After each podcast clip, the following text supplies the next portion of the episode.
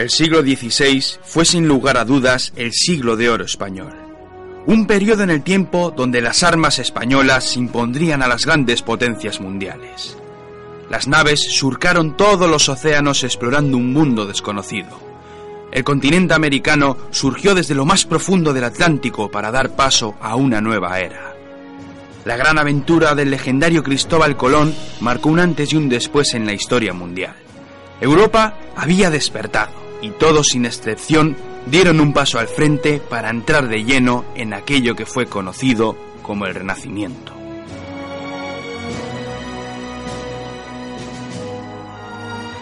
Era el momento de abandonar la Edad Media. Los mapas estaban cambiando. Nuevos imperios eran forjados a base de guerras y alianzas. Las nuevas ideas surgían de las mentes más adelantadas de su tiempo. Era el momento de entrar de lleno en una nueva era de modernidad. Todo estaba a punto de cambiar. Tras la unión de los reinos de Castilla y Aragón llegó el turno de España. Una joven nación dispuesta a enfrentarse y a imponerse a los grandes. El gran siglo de oro español había comenzado.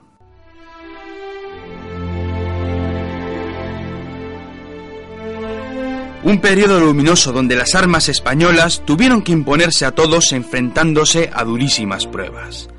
Grandes reinos e imperios estaban dispuestos a lanzarse a las conquistas. España comenzó siendo un reino pequeño, y lo único que podía poner frente a sus adversarios eran los valientes hombres llegados de todas las provincias.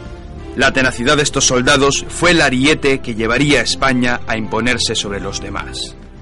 Hombres alistados de todos los confines de la península, andaluces, catalanes, gallegos, extremeños, vascos, asturianos, valencianos, toda una amalgama de valientes de todas las provincias unidos por una única causa, combatir y vencer a sus enemigos en el campo de batalla.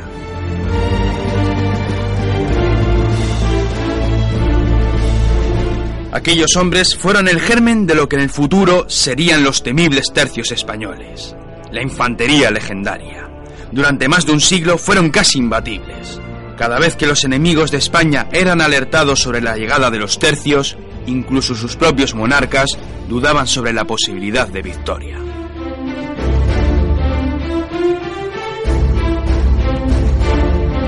Y como en todas las historias, cuando llega el momento de gloria para una nación, no es de extrañar que surjan también los héroes. En efecto, si España fue lo que fue, se le debió en gran parte a que los reyes fueron sostenidos por los hombros de estos valientes que tenían muy poco que perder, pero sí mucho que ganar en el campo de batalla. Esta historia no sería la misma sin un jefe de orquesta, alguien capaz de comandar y guiar a estos valientes a la victoria, uno de los generales más famosos y más queridos por los suyos, un hombre cuya leyenda ha llegado hasta nuestros días, todo un paladín de una nueva era su nombre era Gonzalo Fernández de Córdoba, aunque todos lo conocieron por el sobrenombre del Gran Capitán. Esta es su historia.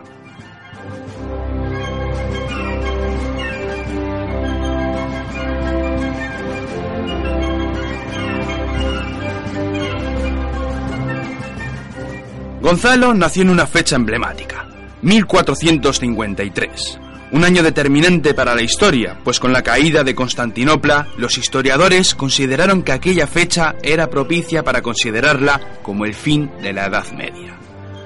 Una fecha para muchos injusta, pues hay quienes sostienen que el Renacimiento debería fecharse en 1492, año en que se descubrió América. Gonzalo nació en la provincia de Córdoba, en la nube Plaza de Montilla, Lugar también emblemático, sin duda, pues en aquellos parajes el gran Julio César se impuso a sus enemigos en aquello que se llamó más tarde la batalla de Munda. Gonzalo era el menor de dos hermanos. Su familia era de la baja nobleza, pero a fin de cuentas se trataba de un clan bien acomodado. Alfonso era el hermano mayor, por lo que él sería el heredero de la fortuna y de los derechos de la familia. ¿Cuál sería el destino para nuestro protagonista? En muchas ocasiones, cuando una familia contaba con muchos hijos, lo normal era que uno de ellos formase parte de la familia de la Iglesia Católica. Sin embargo, el destino le aguardaba un futuro muy diferente. Gonzalo estaba llamado a servir a las armas castellanas. Lo suyo sería la guerra como en tantas y tantas familias españolas. Estos jóvenes hidalgos ingresaban en los ejércitos reales para demostrar su valía en el campo de batalla. Todos aspiraban a luchar con denuedo frente a sus enemigos a fin de conseguir fama, gloria y riquezas. Cuando Gonzalo no era más que un joven infante, llegaron los conflictos de la Beltraneja, una guerra donde se decidiría la sucesión de la corona española. Castilla y Portugal lucharon en los campos de batalla. Cruentos enfrentamientos donde al final la reina Isabel se impuso a sus enemigos. La familia Fernández estuvo en todo momento a su lado. Gonzalo fue siempre leal a su reina y llegado el momento, ésta se fijaría en aquel joven hidalgo.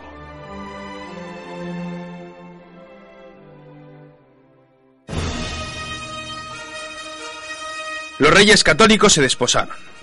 Los reinos de Castilla y Aragón se unieron por fin fundando el reino de España. Los cristianos peninsulares nunca habían sido tan fuertes. Fue un momento clave para nuestra historia. Solo faltaba un golpe de efecto, una última prueba para terminar con una contienda que llevaba siglos en vilo, la reconquista. Durante siglos las batallas habían sido una constante. Miles de hombres y mujeres de ambos bandos, el cristiano y el musulmán, habían dejado sus vidas en interminables conflictos. Había llegado el momento de terminar con todo aquello. Los ejércitos se pusieron en marcha. Miles de hombres se sumaron a la causa bajo el estandarte de Castilla. Era el momento de terminar con el poder musulmán en la península. La guerra de Granada estaba a punto de estallar. Un conflicto que duraría diez años. Una guerra donde cada bando opondría lo mejor de cada reino. Una guerra donde nuestro protagonista iba a brillar con luz propia. Era evidente que los tiempos estaban cambiando. El feudalismo comenzaba a ser un sistema demasiado anticuado. Los ejércitos evolucionaron lentamente hasta llegar a estar compuestos por voluntarios. El ejército estaba centralizado y todos aquellos dispuestos a luchar eran hombres alistados. Aragón por su parte se encargó de la flota. Su participación fue muy limitada en aquella guerra, por lo que Castilla se llevó todo el peso de la contienda.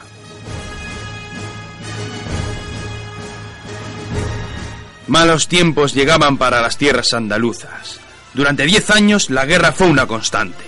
Los nazaríes granadinos no estaban dispuestos a perder el último bastión en tierras hispanas.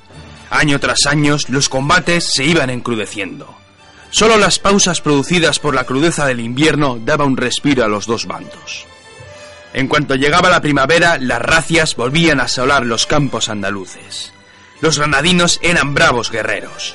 Acosaban sin descanso a los cristianos cabalgando a lomos de sus caballos. Las flechas caían desde el cielo una y otra vez hasta que terminaba el día. La defensa del territorio podríamos considerarla como heroica. A medida que transcurrían los años, las fuerzas cristianas, muy superiores en número, iban cercando a las tropas andalusíes. El ejército cristiano estaba viviendo un momento de cambios. Los temibles caballeros, dueños y señores de los campos de batalla, habían dado paso a una serie de regimientos de infantería. Era el principio de una nueva manera de hacer la guerra. Con los años, la infantería terminaría imponiéndose frente a la caballería. Los bloques de alabarderos y el uso cada vez mayor de los arcabuces dejaron claro que el futuro de los campos de batalla estaría determinado por los infantes.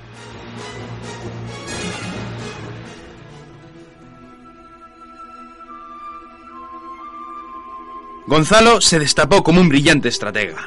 A lo largo del conflicto, nuestro protagonista va ganando una posición entre los suyos. Aún no tiene liderazgo suficiente como para ser considerado un general, pero su carrera va muy bien encaminada. Su valor, su determinación en el combate y su buen juicio hizo que todos comenzaran a fijarse en Gonzalo Fernández de Córdoba.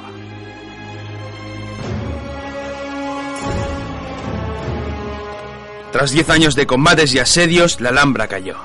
Boabdil abrió las puertas de una de las maravillas más hermosas de todos los tiempos, y éste se rindió a los reyes católicos. Cuando Badil abandonaba la Alhambra, lloró amargamente, y dicen las crónicas que su madre le dijo una frase que pasó a la historia. Hijo mío, Llora como una mujer lo que no has sabido defender como un hombre.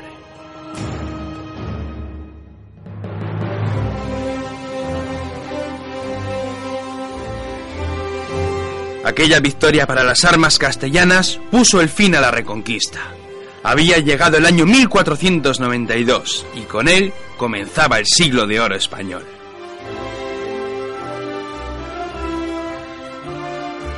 Muchos andalusíes tuvieron que quedarse en la península so pacto de pagar unos tributos a los reyes católicos. Estos desde entonces vivirían en las Alpujarras, donde se mantendrían algunos derechos. Poco después, la expedición de un loco, un tal Cristóbal Colón, descubrió para las dos coronas todo un continente. América había sido descubierta. Aquello solo fue el pistoletazo de salida para que la gran carrera de los conquistadores diera como resultado la conquista de reinos, imperios y grandes fortunas en especias, plata y oro.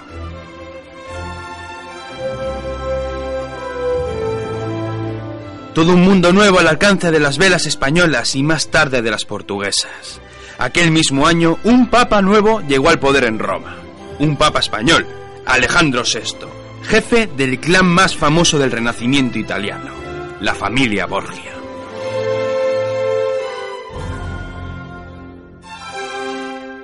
Fue de hecho este papa el que dividiría las concesiones del Nuevo Mundo repartiéndolo entre España y Portugal, ignorando a las demás naciones. España comenzaba a ser una nación fuerte. Las riquezas de las Américas les brindaba la oportunidad de enfrascarse en nuevas aventuras unas aventuras que desde luego iban a lubricar un periodo donde todo iba a cambiar. Las guerras en la península habían terminado y los nuevos campos de batalla iban a concentrarse en unos territorios muy lejanos para los españoles. El futuro de España se libraría en los territorios de la península renacentista por excelencia, Italia. El rey de Nápoles había fallecido el reino de Nápoles, situado al sur de la bota italiana, era el único reino de toda la península. Los demás estados eran ciudades dominadas por tal o cual familia. En Francia, un adolescente rey, Carlos VIII, codiciaba los territorios italianos. La guerra de los Cien años había terminado.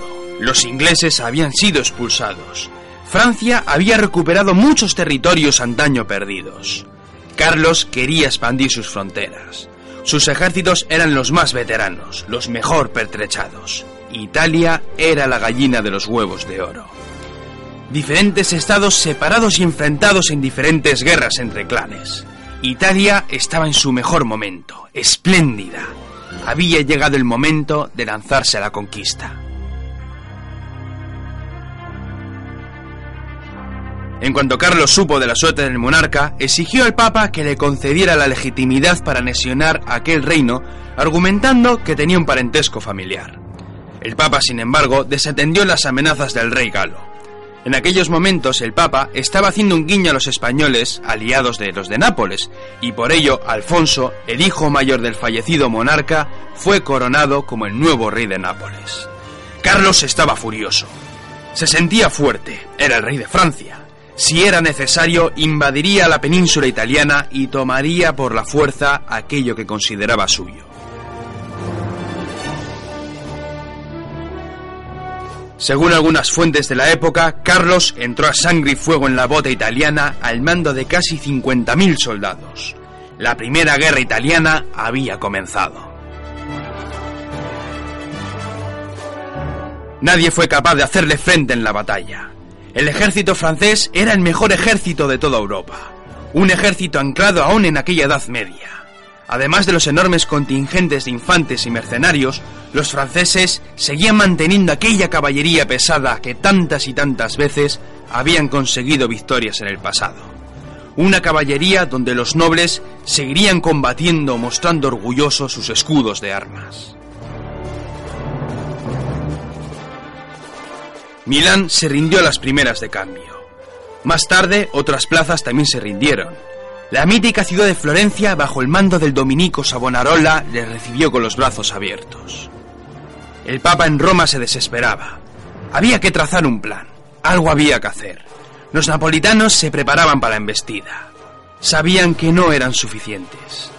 Alfonso suplicó ayuda a todo el mundo, pero nadie quería ayudarle. Era un suicidio plantar batalla a los franceses.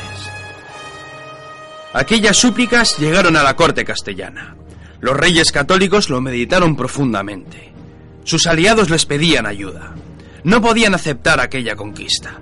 Si Francia conquistaba Italia, algún día su objetivo, sin duda alguna, sería España. Había que enviar un ejército, un ejército bien preparado al mando de un buen general. Isabel hizo llamar a Gonzalo. Este se presentó en la corte. Los reyes católicos le otorgaron el mando de los ejércitos. Era una misión de titanes. El objetivo de la campaña era defender Nápoles y expulsar a todos los franceses de Italia. Gonzalo aceptó sin dudarlo siquiera.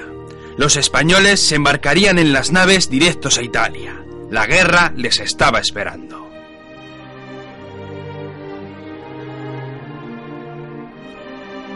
Cuando los españoles desembarcaron en las tierras napolitanas, todo fue gozo y alegría. Los napolitanos pensaron que todos juntos les darían una lección al rey galo. Cuando estos vieron al ejército español, ciertamente enmudecieron. Mientras que los franceses avanzaban en número de 50.000 según esas crónicas, don Gonzalo de Córdoba disponía de casi 6.000 soldados, 700 jinetes y unas pocas piezas de artillería. ¿A dónde iban con semejante ejército? No tenían ninguna oportunidad de victoria. Todo estaba perdido. Y para colmo, la pinta de los infantes era terrorífica. Mientras que los franceses iban bien pertrechados y organizados, los napolitanos alucinaban con los españoles. Eran muy bajitos, la altura media debía rondar el metro sesenta. Muchos iban con unas pintas de desarrapados. La mayoría no tenían ninguna protección, ninguna armadura, ni siquiera cascos. La caballería no era más que un grupo de jinetes ligeros. ¿Qué iban a hacer frente a los temibles caballeros franceses?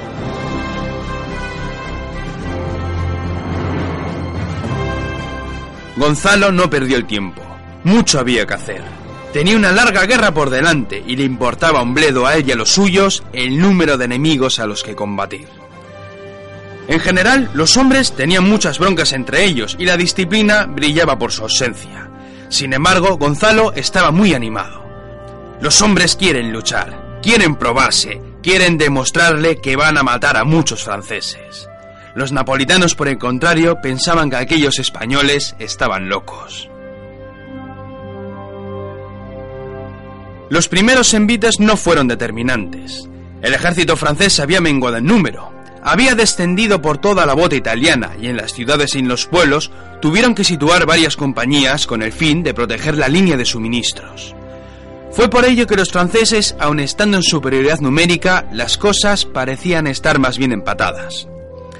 A los ejércitos aliados se les unió también un contingente de sicilianos. Los franceses, por su parte, contaban con los famosísimos cuadros suizos. Si había dinero por medio, los suizos combatirían hasta el último hombre.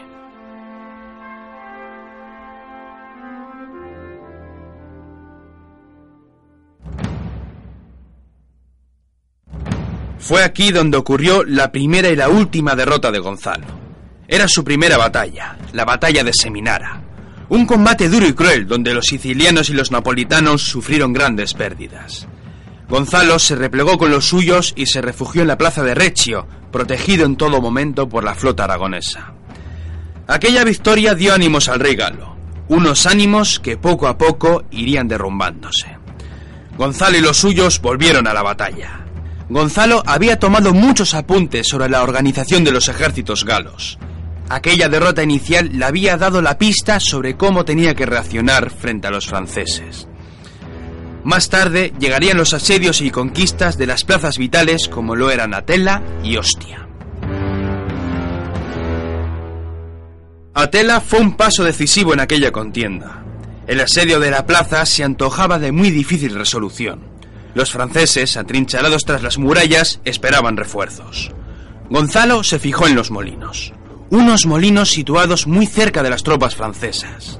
Había que conquistarlos, había que privar al enemigo del pan tan necesario para sobrevivir. Los suizos y los ballesteros gascones defendían aquellos molinos. Gonzalo envió a sus rodeleros para iniciar el combate. Los franceses, viendo la posibilidad de la derrota, lanzaron a su caballería para arrasar a las filas españolas. Fue entonces cuando los hombres cerraron filas formando un bloque de alabardas. Aquel día los españoles se alzaron con la victoria. El bosque de alabardas y el fuego de los arcabuces desmontó a muchos jinetes aquella jornada.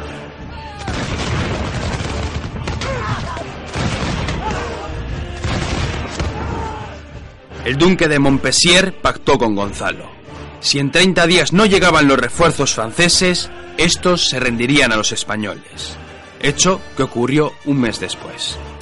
Gonzalo perdonó la vida de los franceses. La guerra tenía sus normas y los caballeros respetaban aquellos pactos de honor. La plaza de Ostia también cayó. Situación curiosa, ya que el oficial al mando de las tropas francesas era más y nada menos que un vizcaíno a las órdenes del rey francés. La conquista de estas dos plazas obligó a los franceses a replegarse al norte. Los vientos de la guerra estaban cambiando de dirección.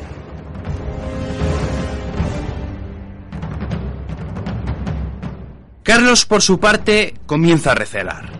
Los españoles estaban venciendo poco a poco. Aquellos desarrapados se aguantaban como demonios.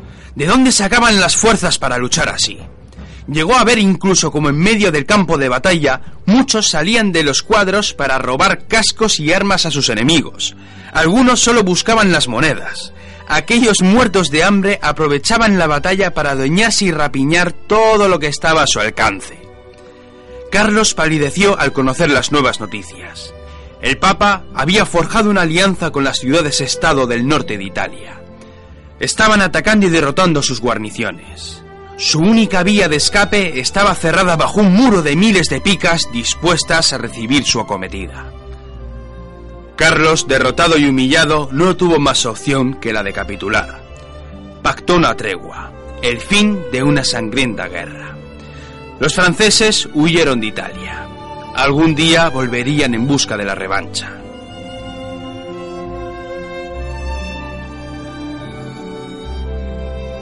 Gonzalo es aclamado por todos. Todos le quieren, todos le respetan. Las nuevas tácticas de su nuevo general habían sido brillantes. El Papa le colma de honores y le da el título de Duque de Sant'Angelo.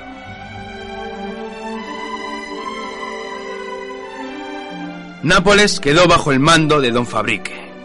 Todo parecía volver a la normalidad. Sus hombres le aclamaban y le dieron un sobrenombre, un apodo que llegaría hasta nuestros tiempos, el Gran Capitán. Gonzalo Fernández de Córdoba, el Gran Capitán, lo había conseguido. Aquello había sido toda una proeza.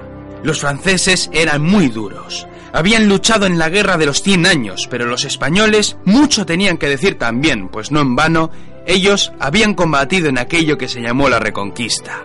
Tremendas batallas durante casi 800 años. Gonzalo estaba en su momento de gloria, pero recibe una carta de su reina, de la reina Isabel. Le necesita en España. La victoria en Italia sería celebrada más tarde, pues requería sus servicios una vez más.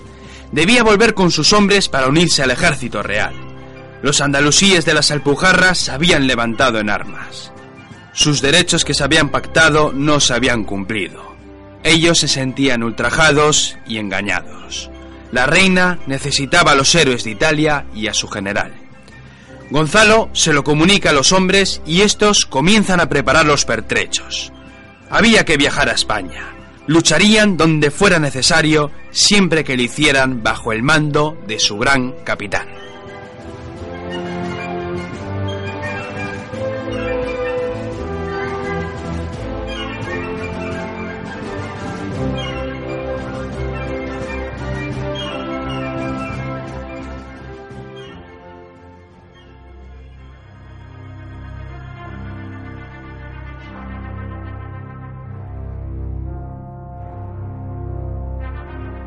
Cefalonia, 24 de diciembre del año 1500. El gran capitán observaba en silencio las murallas de la plaza de San Jorge. Hacía un frío horroroso y llevaban más de un mes de asedio. Los turcos seguían empeñados en resistir a ultranza aquella posición. Estaban determinados a resistir hasta el último hombre. Aquello le recordó por un instante los conflictos de las Alpujarras. Tras las victorias en tierras italianas, los reyes católicos llamaron al gran capitán. Necesitaban a los héroes de Italia. Los musulmanes de las Alpujarras se habían levantado en armas. Gonzalo y los suyos regresaron a tierras hispanas. Tras muchos envites, y tal y como se podía esperar, las armas castellanas y aragonesas volvieron a alzarse con la victoria. Gonzalo estaba en su mejor momento. No había perdido ninguna batalla. Isabel, la reina católica, lo colmó de honores.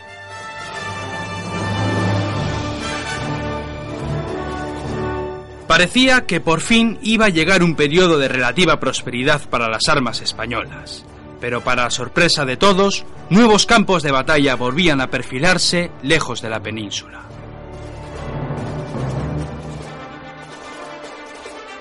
España entró de lleno en la guerra frente a los turcos. Una alianza. Venecia, Francia y España se unieron para combatir a un enemigo común. El imperio turco era cada día más poderoso. Había que luchar unidos. Venecia era incapaz de frenar el avance imparable de las velas otomanas. Gonzalo y los suyos llegaron a Cefalonia, el asedio de Cefalonia, un asedio que llevaba en vilo desde hacía un mes. 700 genízaros defendían a uñas y dientes aquella posición. El terreno era un desastre y los españoles no podían sacar partido a sus piezas de artillería. Fue en esta época donde el gran capitán encontró a dos pilares imprescindibles para sus futuras aventuras. Allí estaba el gran Pedro Navarro, un hombre valiente, inteligente y experto ingeniero. Navarro organizaba las minas dispuestas a estallar para destruir los muros enemigos. De hecho, hubo una explosión que derribó una parte de las defensas enemigas, pero el asalto aliado se detuvo ante la imagen de un segundo muro levantado días atrás. También estaba el notable Diego García de Paredes, todo un guerrero, un hombre chapado a la antigua. Paredes había nacido para la guerra. Este personaje tuvo un momento de gloria en aquel asedio. Cuando los españoles se acercaban a las murallas al asalto, los turcos lanzaban sus garfios, los lobos. Cuando atrapaban a un soldado, estos levantaban al pobre desdichado y lo lanzaban al suelo. En algunas ocasiones incluso era capturado. Pues bien, Paredes fue capturado por uno de estos garfios y fue levantado hasta llegar a las almenas de la muralla. El extremeño, solo frente a un montón de enemigos, no se contuvo. Sacando su espada y su rodela, comenzó a luchar contra todos. Los turcos no se lo podían creer. Solo tras el agotamiento del combate pudieron reducirlo y encerrarlo. Gonzalo sabía que aquella plaza tenía que caer antes o después. Fue por ello que organizó un asalto en toda regla. La noche anterior, los cañones y los arcabuces resonaron en las murallas defensivas. Ningún turco pudo conciliar el sueño aquella noche. Al día siguiente, los españoles se lanzaron al asalto. Muchos comenzaron a subir por las escalas. La defensa era tremenda. Gonzalo lanzó un segundo asalto en otra posición. Los defensores tuvieron que dividirse. Comenzaban a flojear era el momento perfecto para lanzar una tercera oleada en otra dirección. Los turcos no eran capaces de defender tres frentes y para colmo, Paredes escapó de la prisión y comenzó a hacer de las suyas con los guardias. Aquel día, San Jorge fue conquistada. Otra victoria para las armas españolas.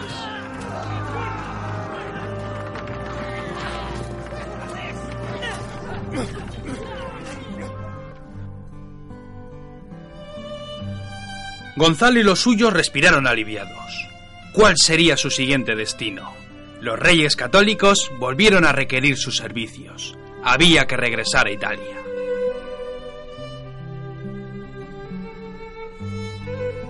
Tras la Primera Gran Guerra de Italia, parecía que la cosa estaba más relajada.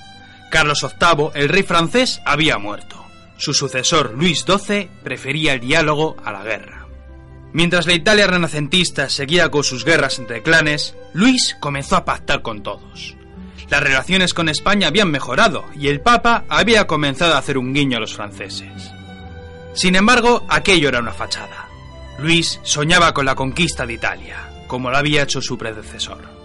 Italia debía ser anexionada para algún día alcanzar un logro aún mayor, una cruzada, Había que volver a los viejos tiempos. Algún día los franceses volverían a Tierra Santa y recuperarían Jerusalén para toda la cristiandad. Fue por ello que decidió andar con pies de plomo. No repetiría los errores que cometió Carlos. Había que forjar alianzas, había que pactar para ser más fuertes. Venecia y más tarde el Vaticano se unió a la causa de Luis. No contemplaban la idea de conquistar el mundo, pero sí les interesaba conquistar las ciudades-estado vecinas con el fin de ampliar su poder. Nápoles vuelve a ser un objetivo para muchos. Los napolitanos intentan pactar una alianza con los franceses, pero estos se niegan en redondo. No les quedaba otra. Pactarían con los españoles de nuevo y así mantendrían una alianza que los protegería en caso de una guerra.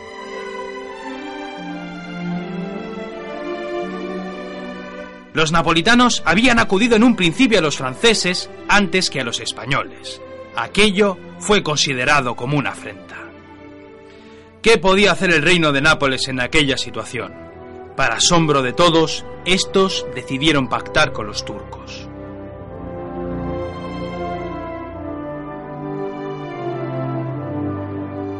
Aquel gesto fue ya el acabose. Los napolitanos aliados de los enemigos mortales de los reinos católicos. Francia y España llegaron a un acuerdo, el Tratado Secreto de Granada. Nápoles sería repartido entre España y Francia. Mientras los franceses mantenían sus campañas, estos fueron ganando más territorios. Se sentían muy fuertes, tenían aliados, habían organizado muy bien aquella empresa. Era el momento de imponerse sobre los demás. Los territorios napolitanos repartidos tenían algunos fallos.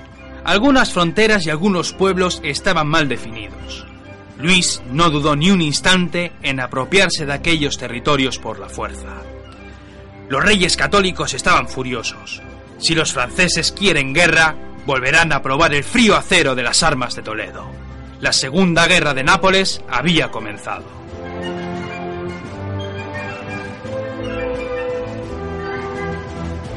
Los reyes volvían a requerir las dotes estratégicas de su mejor general. Gonzalo Fernández de Córdoba volvería a Italia a combatir a los franceses. El ejército real volvió a reunirse hombres provenientes de todas las provincias españolas. Todos querían luchar bajo el mando del gran capitán.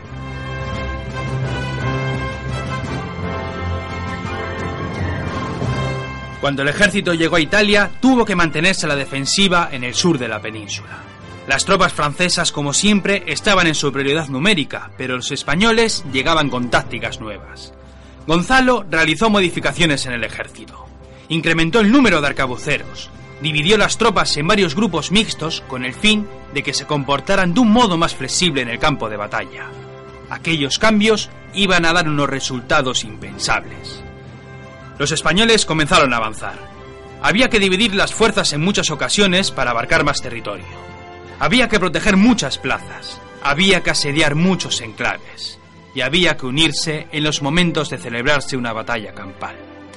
Estas y otras razones explican el porqué de unas batallas con unos ejércitos tan pequeños. Ya no era necesario manejar ejércitos masivos. Los cuadros de picas, el fuego de los arcabuces y la caballería siempre dispuesta para aparecer en el momento adecuado eran suficientes para orquestar una batalla de unos pocos miles.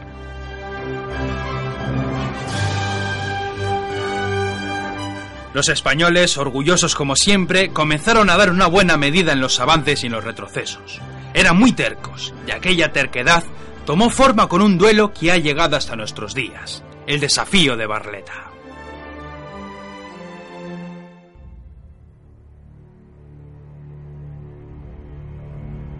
El aburrimiento era una constante. Como había tantos castillos y fortalezas que asediar y defender, los meses podían pasar sin que hubiera ningún combate.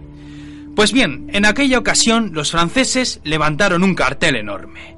Un cartel donde habían escrito que la caballería española era incapaz de superar a la francesa. Los españoles desde las murallas vieron aquel insulto y se lo contaron a Gonzalo.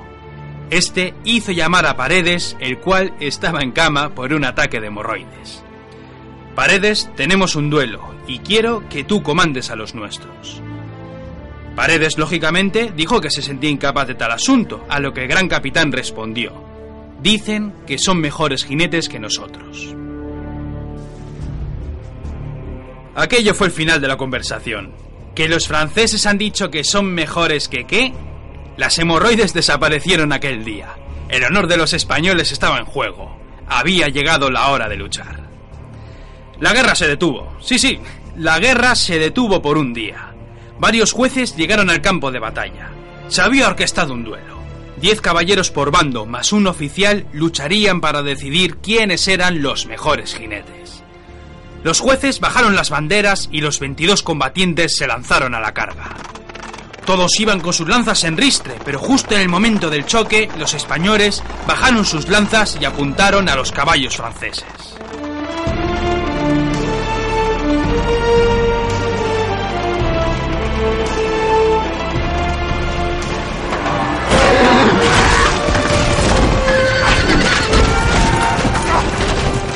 El impacto fue tremendo. La mayoría de los caballeros franceses cayeron al suelo tras la embestida. En el lado francés muchos comenzaron a gritar a los jueces. Trampa gritaban, han atacado a los caballos. Los jueces hicieron caso omiso al griterío. En la batalla no había ninguna norma estipulada y los españoles habían usado el ingenio frente a la cometida gala. Los caballeros franceses una vez en el suelo tenían que defenderse, comenzaron a agrupar a los cadáveres de los caballos hasta formar un muro de músculos y huesos. Los españoles no podían acometer a lomos de sus caballos, por lo que lucharon a pie. Cinco horas de pelea. Cinco horas donde los franceses aguantaban con denuedo los ataques españoles. Atacaban durante un rato, retrocedían, descansaban y volvían al combate. Cuando caía la noche, los jueces dieron el combate por empatado. Un herido en el bando español, otro en el bando francés, además de un muerto. Lo dieron por empate. Los dos bandos habían demostrado un valor inusitado en aquel duelo. Los dos bandos mantendrían su honor por el momento.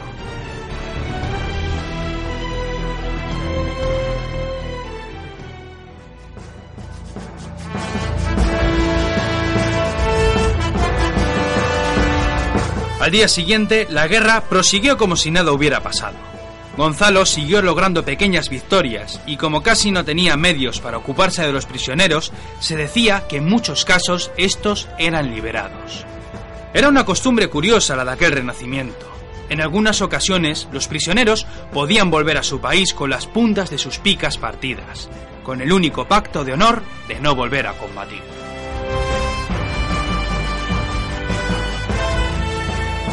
Llegamos al 28 de abril de 1503. Los españoles llevaban varios días de marcha implacable. Apenas tenían comida y menos aún agua. Iban directos a combatir a los franceses bajo el mando del duque de Nemours. Gonzalo fue avisado sobre la posición gala. Estaban a unos pocos kilómetros. Tenía que tomar una decisión vital para la campaña. A lo lejos había una colina. Podían forzar la marcha y posicionarse a la defensiva. El terreno estaría a su favor, pero las tropas estarían agotadas. La otra opción era la de acampar, pasar allí la noche y descansar para combatir al día siguiente. Si decidía esto último, los franceses ocuparían la colina.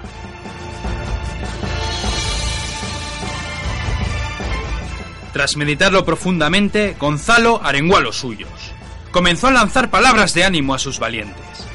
Debemos marchar a toda prisa. Debemos tomar aquella colina para luchar contra los franceses. Los españoles que llevaban varios meses sin luchar redoblaron la marcha con un entusiasmo sin igual. Tras llegar a la colina comenzaron a prepararse. Los franceses sabían que estaban agotados. Los mil arcabuceros comenzaron a cavar una especie de trinchera. Los bloques de piqueros se mantenían firmes en la retaguardia. La colina les daba ventaja y para colmo, el campo estaba sembrado con alambradas, maderos y todo tipo de material para los viñedos. Los franceses llegaron al campo de batalla y comenzaron a formar. Al frente de ellos, dos mil jinetes bajo el mando directo del general Nemours. Los cañones comenzaron a sonar.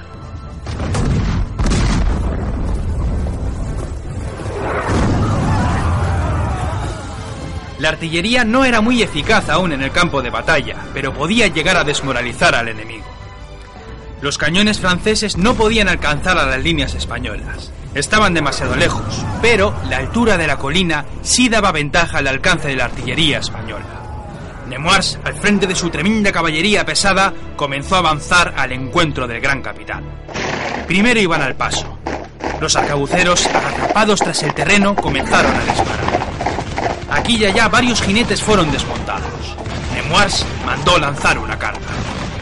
La caballería avanzó imparable hasta las primeras líneas españolas. Los arcabuceros cargaron sus armas con sus doce apóstoles y siguieron lanzando una lluvia de muerte.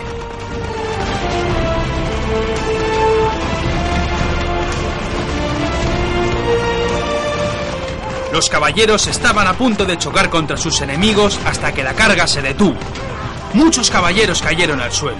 El terreno era terrible y para colmo, las defensas que habían preparado los arcabuceros no dejaban ningún hueco para entrar a combatir. Nemours se desesperaba y al grito de Seguidme comenzó a avanzar en paralelo a las líneas españolas. Los arcabuceros, cuyo grupo más grande eran los de Vizcaya, se levantaron de sus posiciones y siguieron descargando sus armas.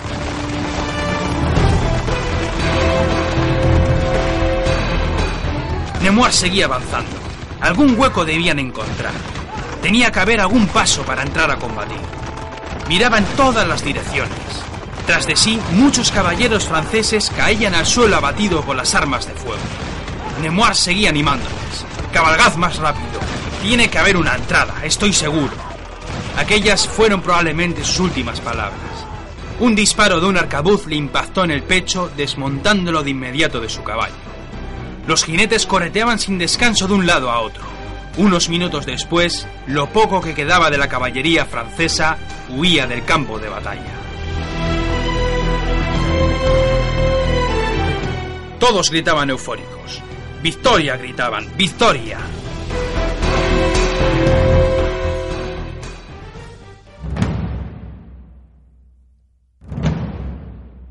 Pronto enmudecieron. Los cuadros franceses y suizos avanzaban al combate. Los arcabuceros volvieron a cargar sus armas. Los ballesteros franceses no eran capaces de mantener el fuego frente a los españoles. Los franceses y suizos estaban cada vez más cerca. Había llegado el momento del combate cuerpo a cuerpo. De súbito, una tremenda explosión. Los carros con la pólvora de la artillería habían estallado. Todos estaban alucinando con aquel espectáculo. ¿Qué demonios había pasado?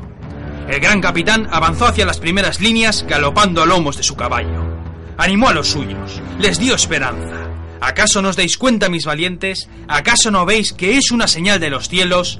Esta explosión es el símbolo de nuestra futura gran victoria.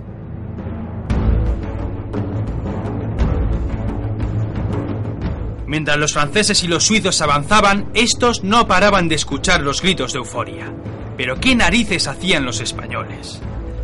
Gonzalo advirtió que estaban demasiado cerca para seguir disparando. Los piqueros españoles avanzaron al encuentro. Las dos masas de ejércitos iban muy despacio. Las picas descendieron y comenzaron a entrechocarse hasta que los primeros muertos comenzaron a caer en el campo de batalla. Los españoles sufrieron durante unos instantes las picas suizas. Los españoles llevaban picas más cortas y en las primeras tomas de contacto los franceses y los suizos tenían ventaja ya que las armas españolas no llegaban al contacto. Sin embargo, todo cambió una vez que las picas españolas comenzaron a chocar con las líneas enemigas. Las picas más cortas eran más fáciles de manejar y esa ventaja fue muy ventajosa en aquellos combates. Los franceses sostenían a duras penas la cometida española. Entre los gritos de batalla y el enjambre de picas, los rodeleros salieron como fantasmas de los cuadros. Estos avanzaban por debajo del bosque de picas para cuchillar a todo bicho viviente. Los españoles estaban agotados tras la marcha y el combate, pero la colina les estaba dando ventaja. Los franceses eran incapaces de sostener aquel envite. Era muy duro combatir desde abajo. Para colmo, el gran capitán lanzó a su caballería al combate. Las dos caballerías ligeras lucharon en el campo de batalla hasta que la francesa se replegó como pudo. Los cuadros aliados estaban siendo rodeados. Aquello era insoportable. No se podía hacer nada. Los cuadros franceses rompieron filas y huyeron perseguidos por los jinetes españoles. Los suizos, por el contrario, aguantaban como demonios. Los españoles se las veían y deseaban para obligarles a retroceder. Los suizos, al comprobar cómo los franceses huían del campo de batalla, se retiraron de manera ordenada.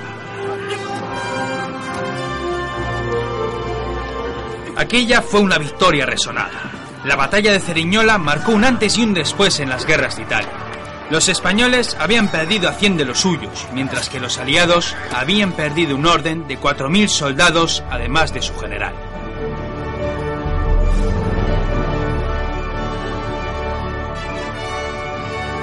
Las tropas victoriosas siguieron avanzando imparables hacia el norte con el gran capitán afligido, pues este nunca quiso la muerte del general francés. Mientras tanto, Luis XII comienza a agrupar a sus fuerzas. Trae refuerzos de Francia. La situación estaba en un momento crítico. Los españoles estaban venciendo aquella guerra. Necesitaba un nuevo ejército para vencer al gran capitán. Una única victoria y el apresamiento de don Gonzalo sería la clave para vencer de una vez por todas a los españoles. Los meses fueron pasando hasta que llegaron las jornadas del 28 y 29 de diciembre. La batalla del río Garellano.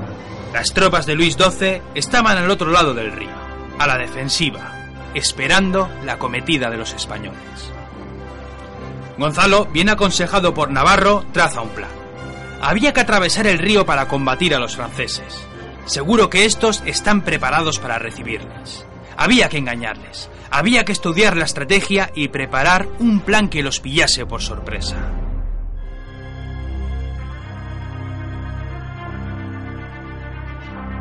Aquella batalla transcurrió en aquellos dos días. Bajo los rigores del invierno italiano, los españoles comenzaron la ofensiva. Gonzalo los dividió en tres grupos. Tres malecones, tres puentes portátiles preparados para que las tropas pudieran cruzar el río. Gonzalo comandaba el centro de las fuerzas. Cuando los franceses vieron llegar a la vanguardia española, estos se prepararon para el combate. A medida que los minutos pasaban, las peleas se fueron encrudeciendo. Fue entonces cuando los franceses descubrieron que los dos flancos estaban siendo atacados por otras fuerzas españolas. En efecto, Gonzalo había iniciado un ataque con el fin de que el enemigo no se percatase de los movimientos de los otros regimientos. Estos habían cruzado el río y amenazaban los flancos franceses. El miedo comenzó a cundir entre los soldados galos. Intentaron rehacer sus filas, ordenar los cuadros, defender las posiciones. El avance de las tropas españolas fue imparable. La caballería y el fuego de los arcabuces acompañaron en todo momento al avance de los cuadros de picas. El miedo se transformó en pánico y las fuerzas francesas comenzaron a poner pies en polvorosa. Miles de ellos dejaron sus armas y su impedimenta en el campo de batalla. Los españoles les dieron caza. Aquella misma noche el recuento fue más que significativo. Los españoles tenían 900 bajas entre muertos y heridos. Los franceses dejaron a 4.000 de los suyos en el campo de batalla y otros 4.000 entre desaparecidos o capturados.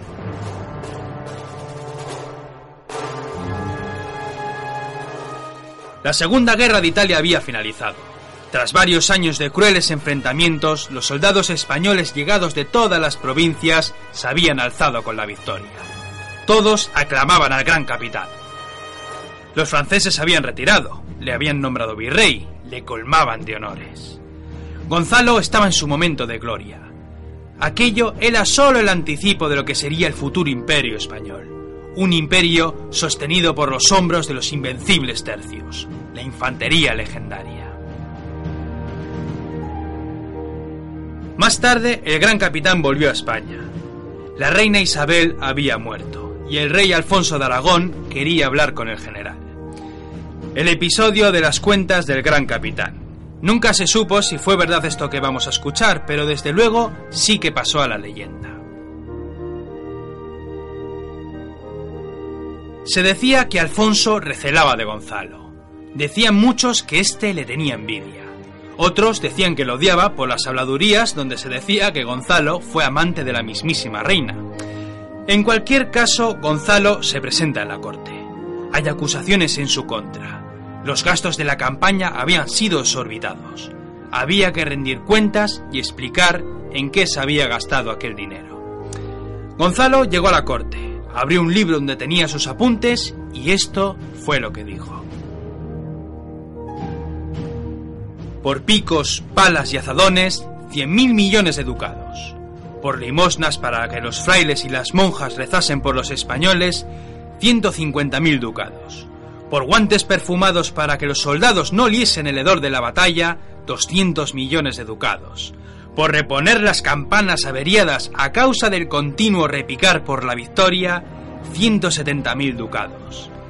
Y finalmente, por la paciencia de tener que descender a estas pequeñeces del rey a quien he regalado un reino, 100 millones de ducados.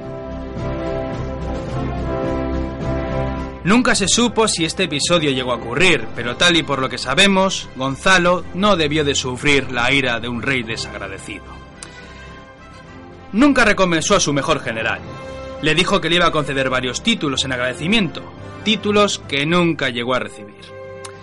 Gonzalo Fernández de Córdoba, el gran capitán, murió el 2 de diciembre de 1515, en Loja, Granada. Su funeral fue celebrado por todo lo alto. Recibió en la muerte todos los honores que no había recibido en vida.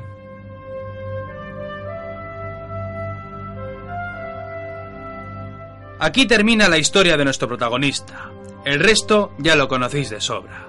La conquista de las Américas, el imperio azteca, el Perú, Carlos V el emperador, más tarde Felipe II, el monarca más poderoso del mundo, toda una suerte de historias que formarían el imperio español. Un imperio donde nunca se ponía el sol. Una realidad la cual solo pudo ser posible gracias a unos valientes.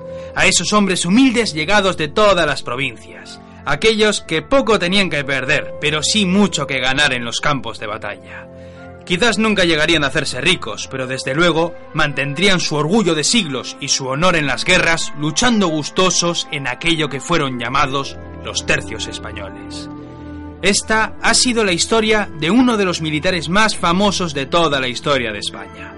Un hombre moderno cuyas tácticas cambiaron el arte de la guerra. Uno de los padres de los modernos tercios españoles.